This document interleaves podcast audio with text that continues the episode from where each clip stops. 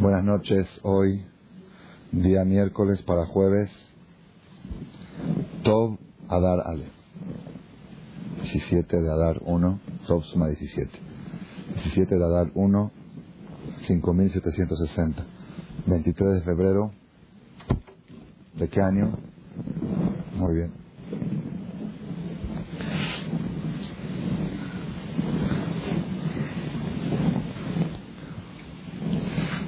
Una de las cosas más preciosas que tenía el pueblo de Israel en la historia eran los Urim Betumim.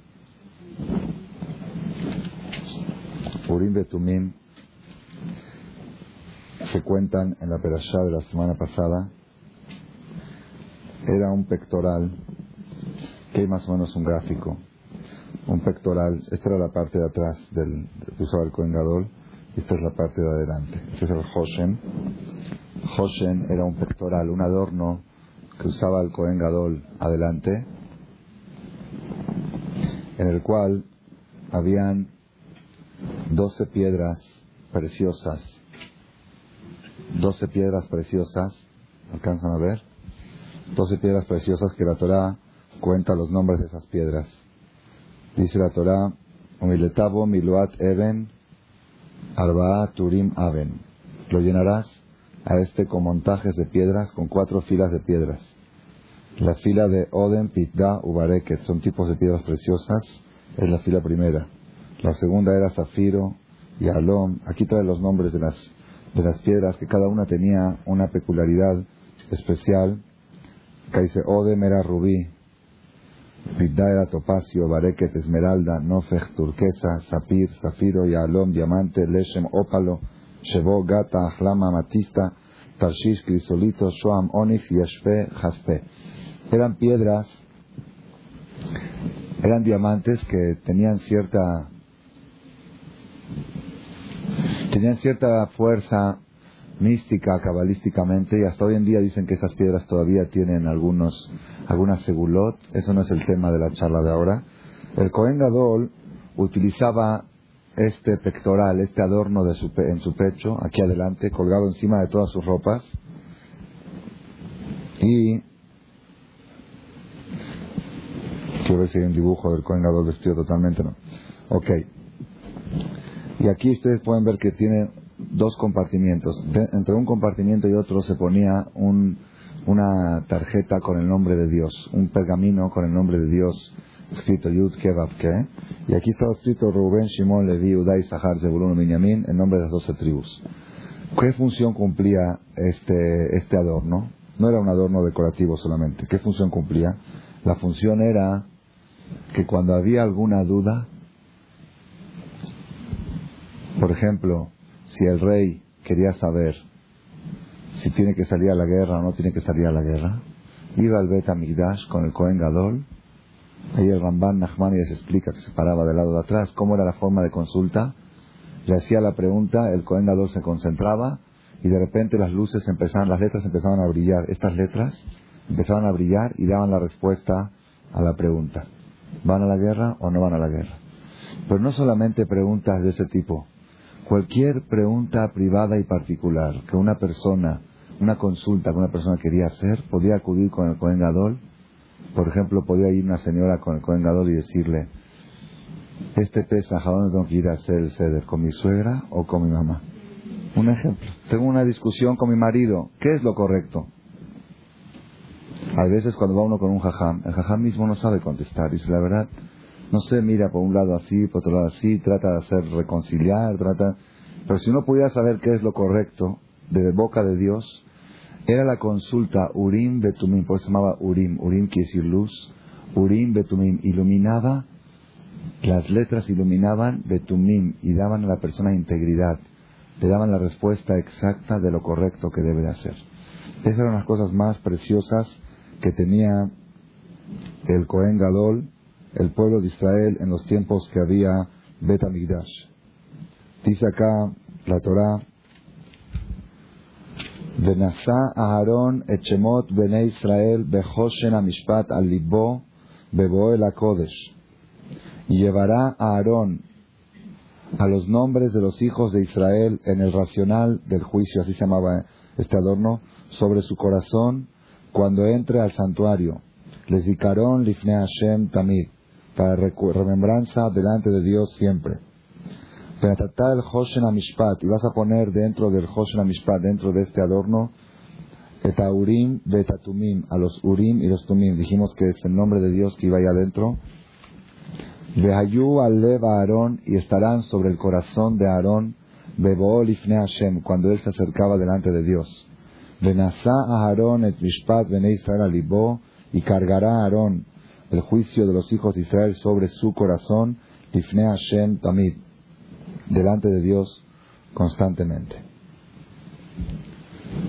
Estos eran los Urim Betumim.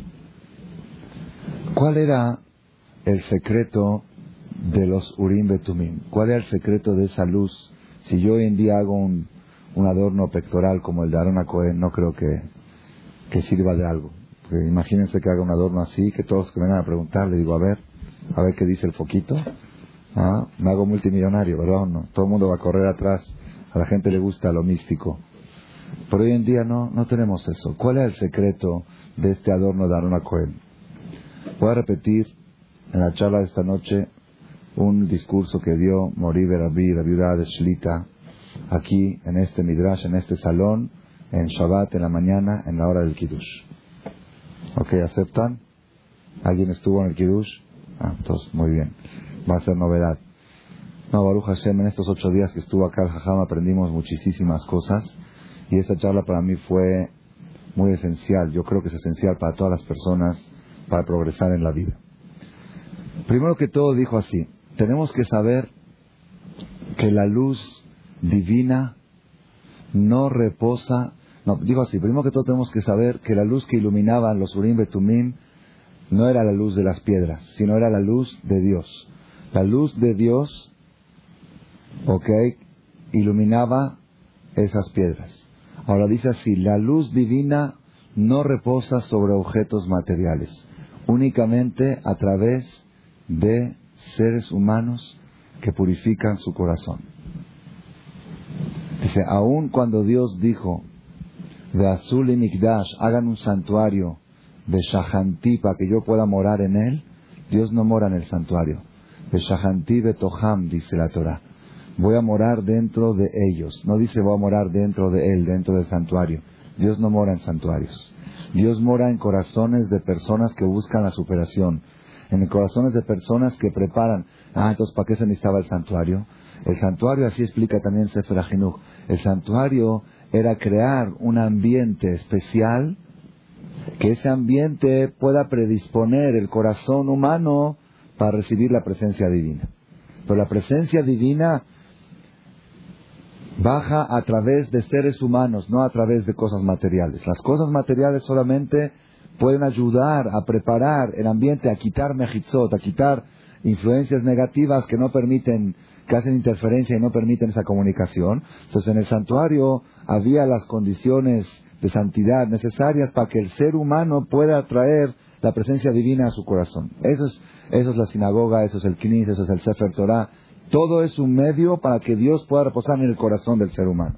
Entonces, cuando nosotros decimos que Aarón a Cohen transmitía que la luz divina se reflejaba en los Urim Betumim, a fuerzas tenemos que decir que esa luz divina bajaba al mundo a través del corazón de Aarón. Aarón a Cohen tenía un corazón tan puro que logró bajar la luz divina a su corazón y a través de su corazón transmitir esa luz a las piedritas y dar las respuestas. aquí ya estamos hablando del corazón de Aarón. El Rab trajo varios ejemplos que él se acuerda que escuchaba de su papá, de su abuelito, como personas en nuestra generación, bueno, en la generación de hace 50, 60 años, en este siglo, han bajado luz a la tierra, aún sin tener Betamigdash.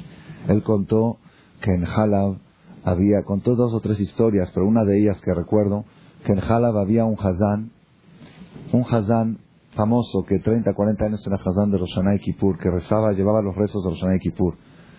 Cuando ya se hizo mayor de edad, viejito, no, estaba muy débil, no podía ir a la sinagoga y no podía ser Hazán, él pidió que su hijo ocupe su lugar.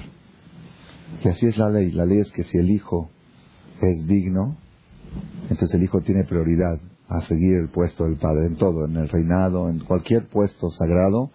Si el hijo es capaz, si es digno y merece, puede, sí, tiene prioridad ante otros. Entonces pido que su hijo sea Hazán de Roshaná. Su hijo tenía voz muy bonita, rezó muy bonito, Nishmato. Cuando llegó la hora del shofar, no le salían las tequiot. Le salían mal. No tocaba bien, tocaba al revés, tocó una cosa, otra. Entonces cuando llegó a la casa le preguntó a su papá, ¿cómo estuvo el rezo? Dijo, muy bien. Dice, pero ¿por qué dicen que en las tequiot te confundiste si tú eres un toquea profesional? ¿Qué te pasó en las tequiot? Dice, papá, es la primera vez que yo toco shofar en ese knis donde tú, donde tú tocabas siempre. Dice, en el momento en que yo me predispuse a tocar el shofar, hay un, un rezo, un texto que dice así. Es un texto muy largo, pero una parte que dice así. Y en estos momentos te pido, Dios, que bajen los ángeles que son encargados de llevar estos sonidos de Tequiot hacia, hasta tu trono celestial, que bajen y que tomen estos sonidos y que los lleven hasta tu trono celestial. Así pide ahí, aluma la jeja a Kedoshim. Desde el momento en que dije eso, de repente sentí que se estaba incendiando el knis, vi fuego alrededor de la teba. Alrededor del teba, de donde estaba jalando, vi fuego, pensé que prendió fuego, que hubo un cortocircuito, que hubo algo. Me mareé tanto que ya no pude tocar. Hasta que después me di cuenta que los ángeles estaban acostumbrados cada año en Rosana cuando su papá decía que bajen los ángeles, que bajaban de veras. Ya, ya había una tradición que en esa teba bajaban ángeles cada año a llevar los sonidos del sofá del trono celestial.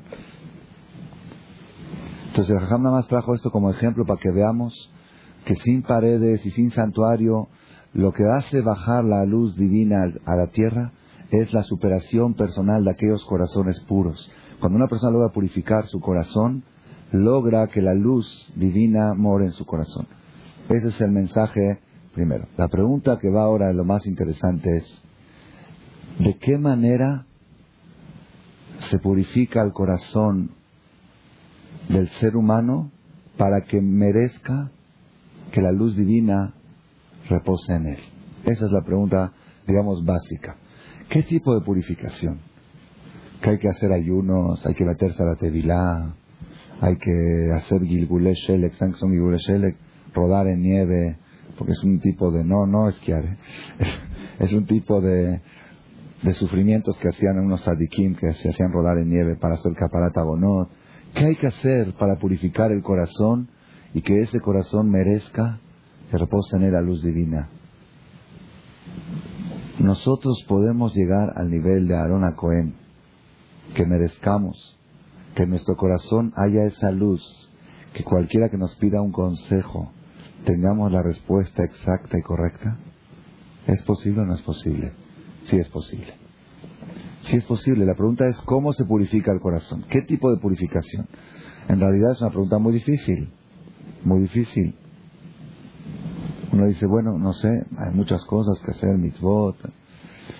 El Talmud, Maseje Shabbat Dafkuf Lamet 139, columna 1, y el Midrash, aquí en Midrash Rabá, en esta perashá, y el Midrash Tanjumá, son comentarios del Talmud de hace dos mil años sobre esta perashá, dice así, Mi penema zaha Aarón, ¿por qué motivo tuvo Zehut a Aarón de llevar ese adorno pectoral sobre su pecho, sobre su corazón, que iluminaba a todo el pueblo de Israel, que todo el pueblo de Israel necesitaba de él. ¿Cuál es el Zehut? ¿De dónde tuvo ese Zehut Aaron? Dice el Midrash así. ¿Por qué? Porque cuando Moshe Rabenu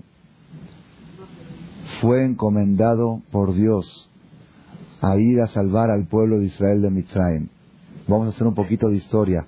En la Perashá Shemot, Éxodo al principio, Hashem le dice a Moshe, ve a salvar al pueblo de Israel, a cruzarles el mar rojo y a recibir la Torah. Moshe Rabbeinu se negó, se negó con varios motivos. Primer motivo dijo, yo no sé hablar, yo no tengo elocuencia, yo soy tartamudo. Hashem se enojó y le dijo, yo te voy a hacer que puedas hablar. Luego dijo, yo no soy nadie, yo no me creo nada, tienes que ir porque yo te estoy ordenando. Siete veces se negó. Al final, al final, al final, Moshe Rabbeinu dio un argumento. Dijo, no puedo ir. No puedo ir yo a salvar a Israel de Mitzrayim. ¿Por qué? Dice, porque tengo un hermano mayor. Tengo un hermano mayor, Aarón Cohen, tiene tres años más que yo. Y no nada más eso. Moshe tenía ya desde 60 años escapado de Egipto, desde los 20 años escapó y ahora tenía 80. Tenía 60 años escapado de Egipto. En esos 60 años, ¿quién dirigía? ¿Quién era el líder espiritual del pueblo de Israel? Aarón. Cualquier consulta, la gente iba con Aarón. Imagínate, le dijo a Dios, que yo llegue ahora y que diga, ¿sabes qué, Aarón? Dios dijo que yo los voy a sacar y los voy a llevar y Oye, Moshe, ¿qué onda? Yo soy tu hermano mayor. Y yo tengo aparte, ese es mi puesto, yo soy líder espiritual. No quiero entrar en conflictos familiares, le dijo Moshe a Dios. ¿Qué le contestó Hashem? Hashem le contestó, le dijo, Vegam, así le dijo, Lej, ve a Mitzrayim, ve a, ve a Egipto, y Aarón tu hermano, y ne Aarón ajija Levi, Aarón tu hermano, y Adati, yo sé que él va a ser tu traductor, tu intérprete. Moshe era tartamudo, Aarón era intérprete. Vegam inehu Y también él va a salir a recibirte. Veraja belibo. Y te va a ver cuando te vea y le vas a decir la misión que te encomendé. No solamente que no le va a dar envidia, Dios atestigua besamach belibo.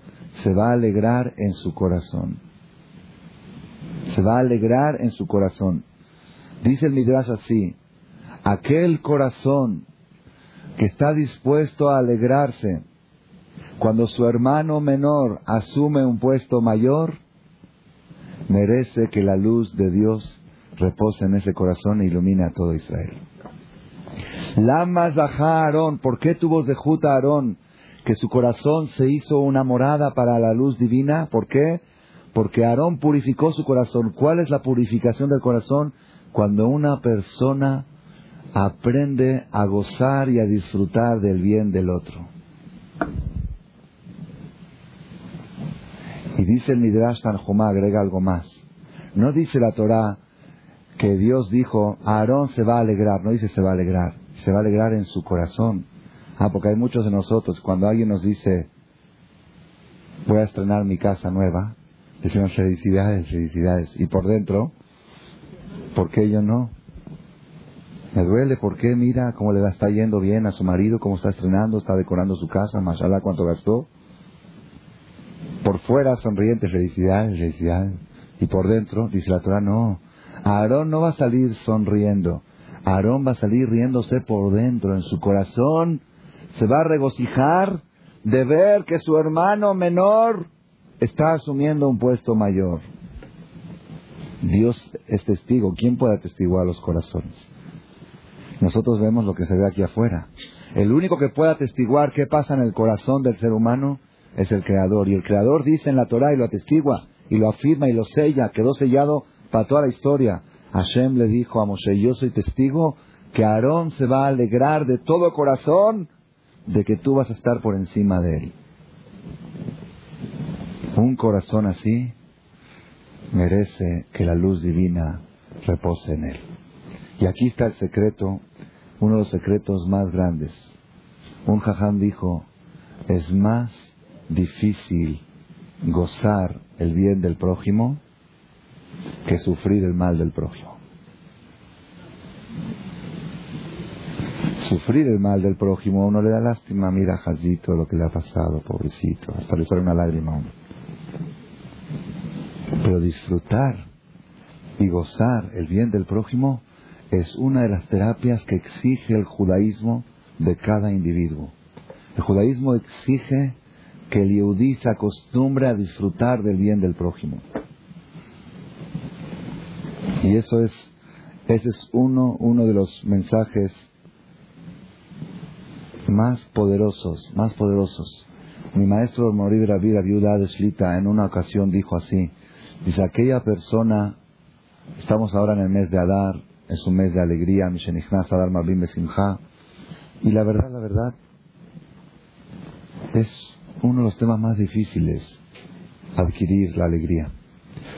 Y el Satán se encarga justo en el mes de Adar, que los sigires no lleguen, que los trabajadores te queden mal, que les desenganchen y no vengan a pintar, y que te dejen la casa no sé qué y que la lavadora se descomponga, cosas que están en contra de la alegría. Y esa es la prueba que este es el mes de la alegría, esa es la prueba. Que hay cosas que te quitan el humor, en este mes más que en otro. No, porque en este mes es la terapia de la alegría y la terapia de la alegría cuando es cuando hay cosas que contradicen y tú te mantienes alegre igual. ¿Lo han, ¿Lo han experimentado o no? Al menos yo lo he experimentado mucho. Me han pasado muchas cosas raras desde que empezó Rosh a dar que podrían deprimir a la persona. Las cosas no salen como uno quiere. ¿Ok? La alegría es un tema difícil. Mi maestro, la viuda Shlita, dijo así. Dijo, aquella persona que se educa, se autoeduca a gozar del bien del prójimo, siempre va a estar feliz. ¿Por qué? No va a faltar un día que alguien estrene algo. Este estrenó casa, este casa a su hija, este casa a su hijo, este pone bar mitzvah, este tuvo tour, este tiene cumpleaños. Siempre va a haber una causa para que estés feliz. Y alguien le dice, oye, ¿y hoy por qué estás tan así, tan alegre? ¿Cómo? Porque, ¿Cómo? ¿Por qué? Porque se va a casar. ¿Quién se va a casar? Una ahí, no me invitaste. No, no, la hija de la vecina. Por eso estoy alegre, estoy feliz. ¿Por qué estás tan alegre? Porque hay un Hanukkah Bait, hay un estreno de casa. ¿De quién? De una prima o de una amiga. Por eso estoy muy alegre. ¿Sabes qué alegría? Uno se empieza a imaginar, ¿sabes? Qué bonito se sentirá mi compañera hoy que está estrenando su casa. Qué, qué alegría. No me pueden, y, y gozar y disfrutar como si fuera que es tuya. Está difícil, pero vale la pena. ¿Por qué? Porque la persona que se acostumbra así, siempre va a haber causas para disfrutar, siempre va a haber causas para gozar. Pero aquella persona que cada vez que alguien celebra algo, se le mueve algo en el corazón diciendo, ¿por qué yo no? ¿Por qué él y yo no? ¿Dónde está la justicia en el mundo? ¿Y por qué a los malos les va bien? ¿Y por qué a los buenos no les va tan bien? Siempre tiene, las comparaciones y mira cómo, y mira. Aquella persona que vive así, Jazito, pobrecito, dijo Rabades, va a estar toda la vida angustiado. ¿Por qué? Porque Dios es bueno y reparte. Reparte. Dios manda verajá, manda hijos, manda bar manda bodas, manda estrenos, manda inauguraciones, manda viajes, manda cruceros. Dios manda verajá. A todo el mundo no hay exclusividad. Todos son hijos de Él. Nadie puede creer exclusivo. Entonces, si tú quieres una receta para estar alegre toda la vida, te la voy a dar. ¿Cuál es? Edúcate a gozar del bien del prójimo. Es una cosa, una cosa impresionante. Un amigo mío me contó en Jerusalén, en Jerusalén, no, no es enseñarlo, es mentalizarse, mentalizarse. Ahora vamos a ver, ok, ok, ok, un momento, un momento, vamos a, vamos a avanzar un poco más ahora al respecto. No, vamos a explicar un poco ahora por qué cuesta y cómo se supera. También el Jajam habló de eso. Un amigo mío en Jerusalén, él estaba muy allegado a Rab Gaon, Rav Shlomo Zamen Oyelbach, Alaba Shalom. Rav Shlomo Zamen Oyelbach, para que sepan, era el maestro de mi maestro, maestro de Rabades, Jajam de Rabades. Falleció hace como tres años, salió aquí en la televisión de México, en todo el mundo salió. La CNN transmitió su entierro porque hubo más de medio millón de personas en su levaya. Desde la casa de él en Jerusalén, donde salió la, la mitzvah, hasta el panteón estaba lleno de gente. La cama pasaba de mano a mano, no había, no había forma de caminar. Se veía, se tomaban fotos aéreas, salió en la televisión, como sé yo, yo no veo tele Baruch Hashem, pero una persona que viene aquí me dijo, ¿quién es? Salmen, Salmen, no sé qué. Digo, ¿por qué? Dice, no, porque todas las noticias estaban pasando, es, algo impresionante. Somos Damen Baja. Este amigo mío también estudió conmigo en la Yeshiva en Koleakov y él era muy allegado al maestro de mi maestra, Me contó que una vez fue a consultar con él algo y lo pescó, lo agarró en la entrada a su casa, una escalera, es una casa particular, una escalera externa, exterior hacia el aire libre, tiene el primer, primer descanso y luego en el segundo descanso está la casa. En el primer descanso hay un buzón de correo entonces él justo estaba subiendo con el jajam y el jajam abre el buzón de correo a la una de la tarde, abre el buzón de correo y mashallah 20, 30 sobres y empieza a seleccionarlos. Así a separarlos. Abre uno y dice, esto es, pide una carta de recomendación para una viuda que quedó viuda para que la gente le dé acá. Esto piden ayuda para un huérfano que se va a casar. Esto piden para un enfermo que esto, esto. Así todo tipo de cosas. No le pedían el dinero, le pedían recomendaciones, su firma para que Y así, una cosa tras otra. Después de seis, siete desgracias que iba abriendo, pedidos para dificultades, de repente ve una invitación a un bar mitzvah. Dice, ah, cuando abrió el sobre dijo, ah, le dice a su alumno, bar mitzvah, bar mitzvah, ¿sabes qué es un bar mitzvah? ¿Sabes la alegría que es para un padre cuando mete a su hijo en un bar mitzvah? No hay una alegría más grande que eso. Es una alegría inimaginable. ¿no? Se empezó a acordar cuando él metió a sus hijos en bar mitzvah, lo que yo sentí.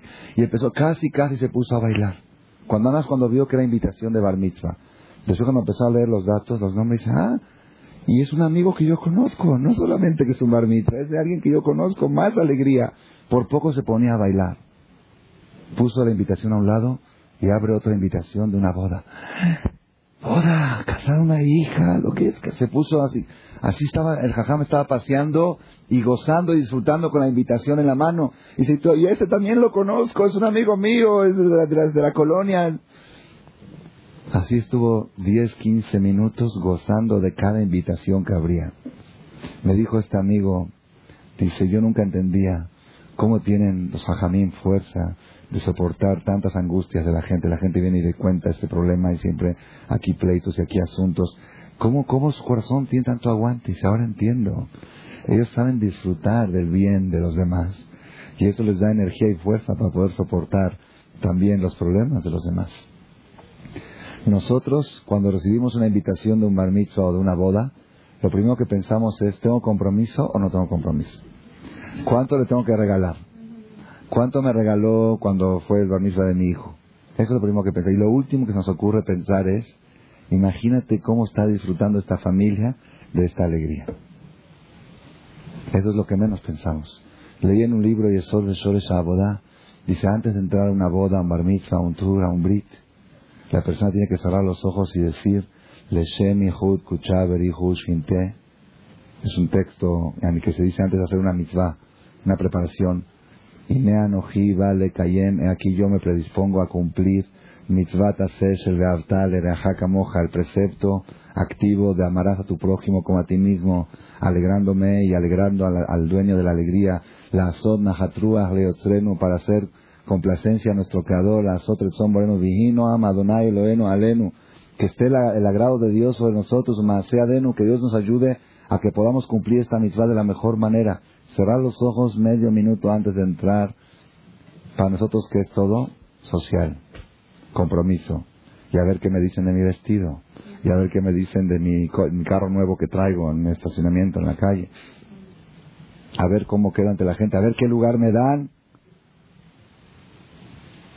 Tú vas en que te den tu lugar uno va a una simja para alegrar. Yo recuerdo nunca me voy a olvidar hace exactamente como tres años cuatro años. En estas fechas viajé a una boda en Panamá la única boda en la historia de Panamá que fue con Mejita. Única, hasta ahora fue la única, esperemos que, fue la primera, esperemos que no sea la última. Y ahí era la primera, era algo muy raro, muy raro. fue el, fue la, eh, como dice, la risa de la ciudad, el, el, chiste de la ciudad todo el mes anterior a la boda era que los, el hombre y la mujer tienen que llevar celulares para hablarse en el banquete porque uno está de un lado, otro de otro. Y así todo tipo de cosas y la señora me hablaba, ¿qué hago? La gente se está riendo. Le dije, ría el último, ría mejor. Ría el último, ría mejor. Bueno, al final llegamos ahí al banquete, precioso, y teníamos que hacer mucha alegría para, para que de veras se vea que no se afecta nada de alegría. Al contrario, la gente dice que una alegría igual jamás habían visto.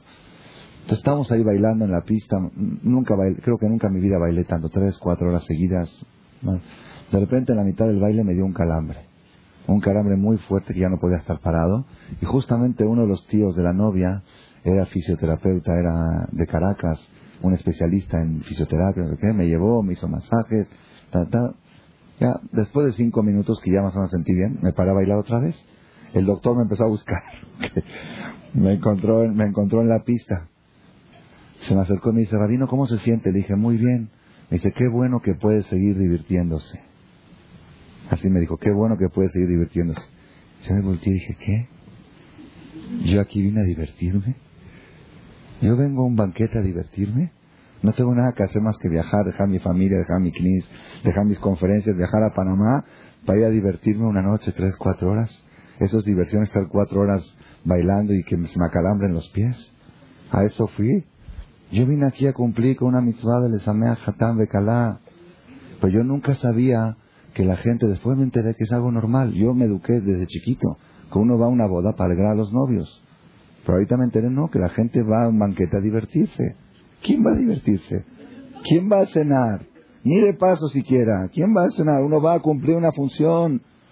El artista cuando va, cuando está cumpliendo la función ahí, va a divertirse. Es su trabajo. Es, nosotros somos Eved Hashem, gozo de cumplir la mitzvah, no gozo del baile. Gozo de que estoy alegrando a alguien, gozo de verle la cara sonriente del novio. Eso es, eso es lo que me hace gozar. No de que yo esté pasando la padre y esté haciendo ejercicio. ¿Yo qué? ¿Yo qué? Cuando sea mi boda, cuando se case mi hija, que me alegren otros. Ah, ah, eso es otra cosa, eso es otra cosa. Ahí entra otra teoría, ahí entra otra conferencia que se llama el placer de dar. Cuando una persona, y eso es, esa, es la, esa es la magia que existe en las bodas religiosas, que nadie lo entiende. Nadie entiende, dice, ¿qué, qué se siente aquí? Algo raro. No hay mixtos, no hay chavos, no hay que mira fulano con este, con él, no hay todo eso. Y están alegres, ¿de qué están alegres? Hay una cosa muy clara. Hay un solo objetivo de todos los que están bailando, alegrar al novio. Nadie tiene algún interés privado, porque no hay chavas y no hay chavos, cada uno está por un lado. Entonces las mujeres quieren alegrar a la novia y los hombres quieren alegrar al novio. Eso, cuando hay dar todos para uno, eso hace alegría. Eso es otro tema, ¿ok? Pero de todos modos aquí quiero llegar. Quiero llegar que la persona tiene que aprender y tiene que educarse. Cada vez que va a una fiesta, cada vez que va a una celebración, a un shower, a una visita, 10 segundos, 20 segundos de ponerse a pensar qué alegría siente ahora la mamá, qué alegría siente el papá, cómo se sentirán los abuelitos. Ah, me da gusto, me da gusto verlos alegres, me encanta esta alegría, identificarse, gozar del bien del otro. Cada vez que la persona lo hace, tenemos que saber un secreto. Cada vez que lo haces, estás convirtiendo a tu corazón en corazón de ángel. Y en un corazón de ángel reposa la luz divina y esa luz divina puede iluminar a todo el pueblo de Israel. Si uno se acostumbra a esta terapia, con el tiempo se va a convertir en consejero familiar de la familia, el consejero de las amigas, el consejero de la vecindad, del subgrupo social. ¿Por qué? Porque de sus palabras salen luz. En ese corazón reposa la luz divina. Es una cosa, yo sé, no es fácil. No es fácil, dijo la mora Miriam, no es fácil. No es fácil disfrutar, y más cuando una persona siente que el otro está haciendo las cosas a costillas mías. A veces pasa, hay casos. Se dan los casos. Así, por dar un ejemplo nada más, ¿no? Yo tengo una hija para casar, por ejemplo, de Mashal, ¿ok? Alguno tiene una hija para casar. Y está buscando un muchacho. Y de repente mi amigo, mi compañero, está casando a su hija con otro muchacho, con un muchacho. Y ese muchacho podría haber sido para mi hija. ¿Ok? Entonces, ¿cómo puedo yo disfrutar sabiendo de que quizás si no estuviera su hija, agarraría la mía? Y ahora por estar a veces se mete, hay todo tipo de cosas. Imagínense un, vamos a hablar de un comerciante, un comerciante que vende pantalones.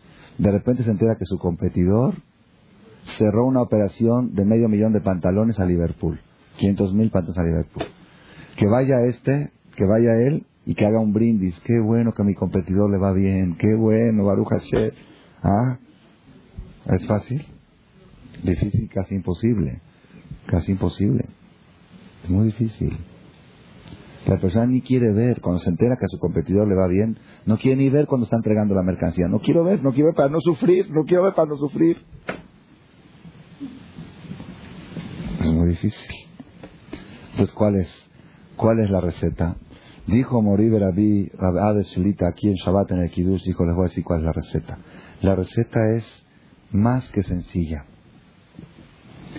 La persona tiene que grabar en su mente y en su corazón que nada ni nadie en el mundo puede quitarte algo que te corresponde, ni puede aumentarte algo que no te corresponde. No existe, no hay. Lo que te toca a ti es intocable y lo que no te toca es invenible, no te puede llegar. Es imposible. Si la esto es en esta terapia constante, eso sí se necesita todos los días mentalizarse. A mí nadie me quitó nada. Ah, pero fulano, yo veo como me está quitando al cliente, me lo está robando, él está diciendo al cliente que no me, que no me compra a mí, que le compra a él. Yo, en Roshanay Kippur, Dios asignó cuánto voy a ganar este año. No dijo de qué cliente lo va a ganar. No dijo si de este o de este. No dijo de qué mercancía. Quizá no venda pantalones y de repente me entre de otra parte, compré una propiedad, la vendí y gané 30, 40 mil dólares y se cubrió mi cuota de lo que me tiene que tocar. Nadie en el mundo puede tocarle algo a alguien.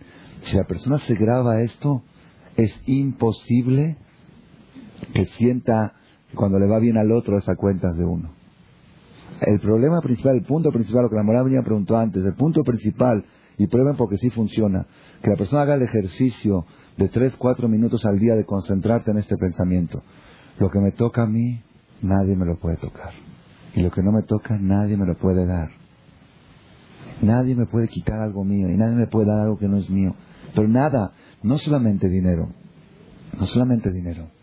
Estaba leyendo justamente esta semana, este Shabbat, la carta de Ramban, la famosa carta de Ramban, que ya la leí cientos de veces, si no miles.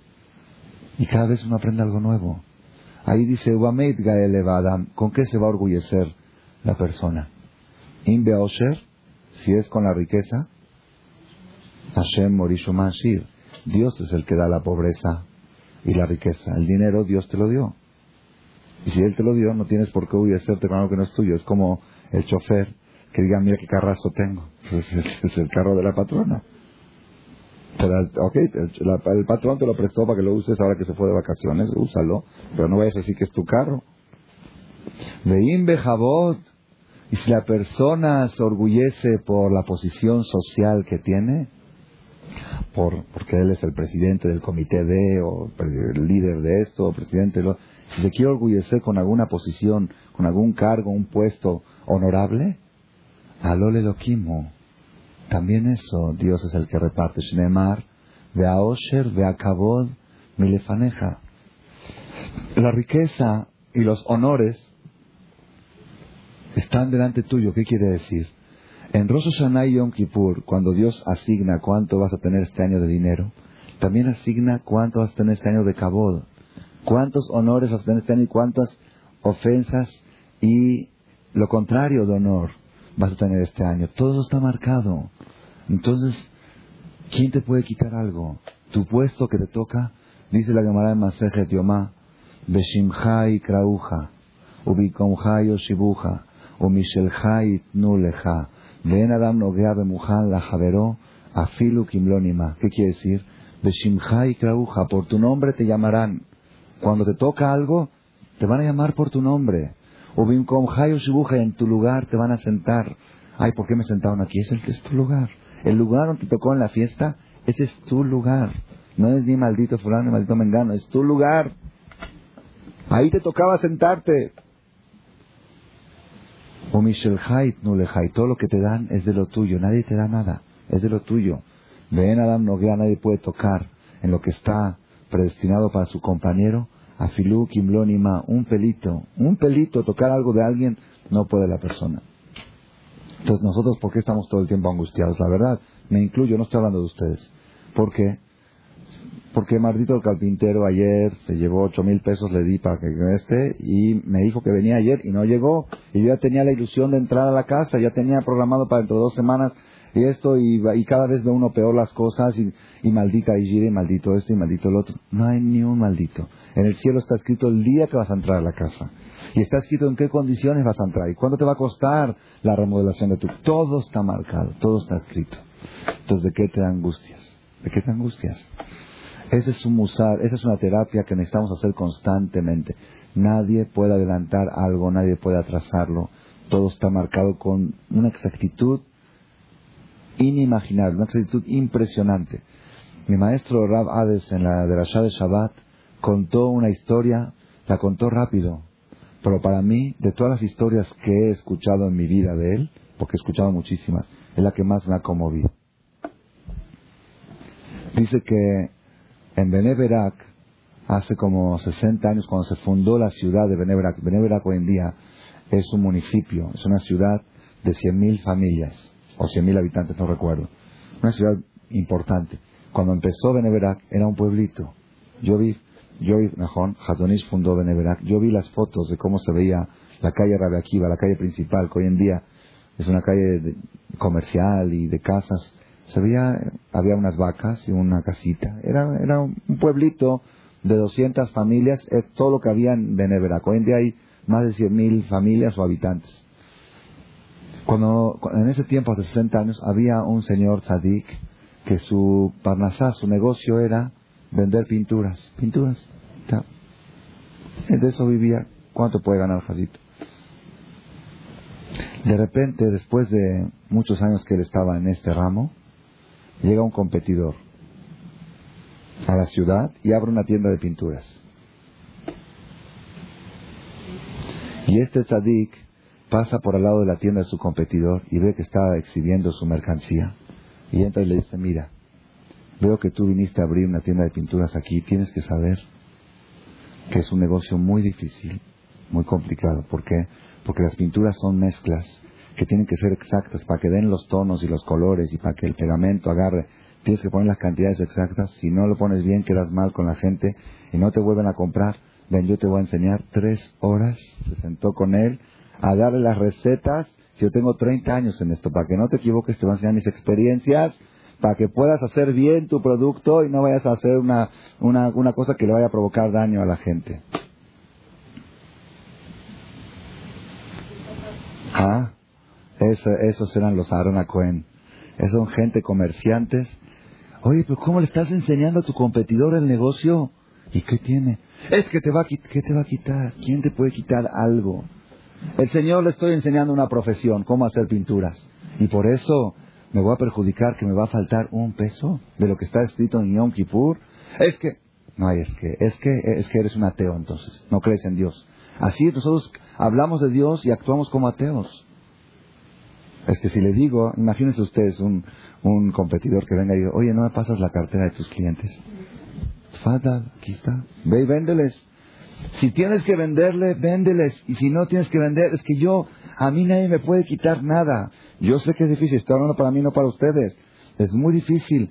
Pero si uno tiene esta, este musar, uno tiene esta filosofía, la persona tiene que de vez en cuando hacer terapia, ir con su competidor y decirle, aquí te van una cartera de 10 clientes, a mí no me vas a quitar nada, no me vas a quitar nada. Yo les conté una vez, no sé si en este grupo o en otro, una historia que tuve personalmente hace 18 años en Eres Israel, cuando fui a comprar unas mascadas. ¿Se acuerdan de la historia? ¿La, escucharon? Bueno. Era, venía yo a México para casarme en el año 82 mi mamá me dijo, estás en Israel, ve a una tienda de mascadas, ahí venden mascadas muy bonitas, y trae un par de docenas para mí, para, para, tu, para tu futura esposa, para tus hermanas que se van a, para tu hermana que se va a casar, así. Es, una, es una, mercancía difícil de conseguir en México y en Israel había abundancia. Dijo, compra, me mandó dinero. Entonces fui a una tienda en Beneverac, ahí en esa misma ciudad que estaba en una tienda, una señora como aproximadamente de 60 años, una señora así, yiddish, muy seria, si sería polaca, algo así, así más o menos me imagino. Estaba ahí bien religioso, estaba atendiendo. Le dije, ¿cuánto cuesta esta mascada? Me dice 30 liras. Le digo, ¿y para mí? Me dice, ni un centavo menos. Ni un centavo menos. Dije, bueno, está bien. Así me contestó con mucha firmeza, ni un centavo menos. Escojo cuando ya traigo a, la, esta, voy a llevarme 35 mascadas, una cantidad importante, no sé si las venden dos, tres semanas. Le digo, porque estoy llevando una cantidad tan importante, no me puedo hacer un descuento. Te dije que ni un centavo menos. Y si no te interesa, vete a comprar otra parte. Ah, muy simpática. Muy simpática. ¿Está bien? Está bien, está bien. A mí, a mí me chocó mucho, me chocó mucho. Pero yo ahorita no era cosa de chocar, ahorita la cosa era que me haga el descuento, eso es lo que yo quería lograr. Entonces yo para llegarle por otro lado le dije, mire, mire, nosotros los argentinos aquí en Beneverac somos muchos, somos muchas familias, somos 30, 40 o más, argentinos, mexicanos. Si usted me va a hacer un buen descuento, yo le va a mandar muchos clientes, le conviene hacer un descuento. Me dice, mis clientes no me los mandas tú, me los manda Dios ni un centavo menos. Agarré, metí la mano a la bolsa y le dije, dije, solamente por la enseñanza que usted me dio ahora, se los voy a pagar. Mis clientes no me los mandas tú. Yo entiendo así, yo entiendo que esta señora, entiendo que su margen de ganancia era muy pequeño, ¿ok? Sus gastos eran muy grandes, ¿ok? Y ella sabía que estaba ajustada entre el precio de compra y venta, no es como aquí en México se multiplica 300%. La diferencia de compra y venta era pequeña y ella se propuso que este es el precio que yo puedo vender. Y si no, no lo puedo vender. Si el cliente no va a comprar, Dios va a mandar a otro cliente. Yo, mi Parnasá, ella estableció su política clara y así es y se terminó Enigmar. Ese es el precio que yo puedo vender y menos que eso no lo puedo vender. ¿Cuánta fe tiene que tener la persona para vender, para comprar, para vivir, para festejar, para celebrar? Ese es, ese es uno de los mensajes más, poderosos. Si ustedes me preguntan, ¿es teoría o es práctica? Cuando usted, el que alcanzó a ver aquí a morir a la viuda de Slita, mucha gente se impresionó de su nobleza, parecía un ángel, se veía un ser humano por encima de lo normal, no se veía varias personas aquí que le dieron la mano y dice, siento que me electrocuto cuando me da la mano. Un señor, un señor este que fue a visitarlo en una casa y le dio la mano, se puso a sudar y se me puse pálido, blanco, no sé, es algo, se sentía, no sé, algo, estuvimos aquí el viernes a la noche en la cena, Morán Miriam, era, parecía que estaba en Mashiach, el Naví, se sentía algo muy, muy especial, muy especial. Entonces uno dice, bueno, esta gente hablan, cumplen lo que dicen o no lo cumplen, lo, lo llevan a cabo o nada más es teoría. Yo soy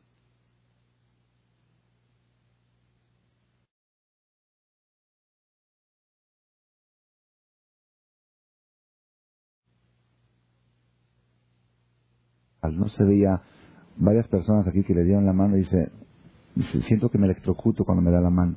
Un señor, un señor este que fue a visitarlo en una casa y le dio la mano, se puso a sudar y se me puse pálido, blanco, no sé, es algo, se sentía, no sé, algo, estuvimos aquí el viernes a la noche en la cena, Morá Miriam, era, parecía que estaba en Mashiach, el Naví, se sentía algo muy, muy especial, muy especial. Entonces uno dice, bueno, esta gente hablan, cumplen lo que dicen o no lo cumplen, lo, lo llevan a cabo o nada más es teoría. Yo soy testigo de una historia que pasó con mi maestro, con Rabades. Conozco varias. Una vez él me dijo a mí, me dijo, para mí, quedarme callado a las ofensas es un ejercicio, es un deporte, así me dijo. Lo hago como un deporte. Y si lo veo, lo hace como un deporte. Las cosas es como un deporte. Este viernes en la noche, el viernes en la tarde vino a, vino a pasar Shabbat aquí y se iba a quedar aquí en la casa de ustedes a dormir. Llegó una hora antes de Shabbat. Me dice, Shaul, por favor, ayúdame a organizarme para Shabbat. Le dije, está bien, ¿qué tanto organizar? La cama está preparada, todo está en orden. No va a cocinar él tampoco. Ok. Dice, primero que todo, enséñame dónde están todos los apagadores de luz. Dice, el del vestidor, el del baño, el, del, de la recámara y dos apagadores en cada. Entonces le fui y digo, ¿para qué? Dice, porque tengo que ponerle diurex. Diurex, para que no vaya a equivocar sin querer en Shabbat y prenderlo. Dije, ah, ahorita voy a traerle Durex. Dice, no, no, ya traigo yo conmigo de Israel. Traigo Durex, especial masking, especial. Nada más dime qué luz queda encendida y cuál queda apagada para que ya lo ponga. Esta queda encendida, esta queda apagada. Y así veías a Jajam con toda su grandeza cortando Durex, pegando acá, pegando allá. Así entró al baño, entró al vestidor, entró al otro cuartito. Seis, siete, seis, siete Durex puso. ¿Está bien? Después dice, bueno, ahora tráeme este, un frasquito de agua caliente, un frasco así como de mermelada vacío con agua caliente y unos saquitos de té negro. ¿Para qué? Para preparar una esencia de té. Porque él, según la opinión de él, según su, su forma de estudiar, no se puede hacer té en Shabbat con saquito porque se cocina el té, está cocinando el té. Hay quien discute, pero según su conclusión así le salió. Entonces él prepara esencia desde el viernes en la tarde. Dijo, tráeme cinco o seis saquitos de té, los pongo dentro del agua caliente, sonamos el frasco se hace fuerte. Después de que, de que ya se hizo la esencia fuerte, veo que quita los. Le dije, jajam, déjelos. Déjelos para que esté más fuerte la esencia. Dice, no, en Shabbat no lo puedo quitar porque es borer. Estoy separando la basura de la comida. Tampoco se puede en Shabbat. Todo así calculado. Ya, después que estaba la esencia, dice, ahora eh, tráeme por favor dos vasitos con aceite. Voy a encender Nerot Shabbat en mi recámara donde yo duermo. Pero aparte hay discusión si la obligación es del dueño de casa o del hueso porque tiene una habitación especial.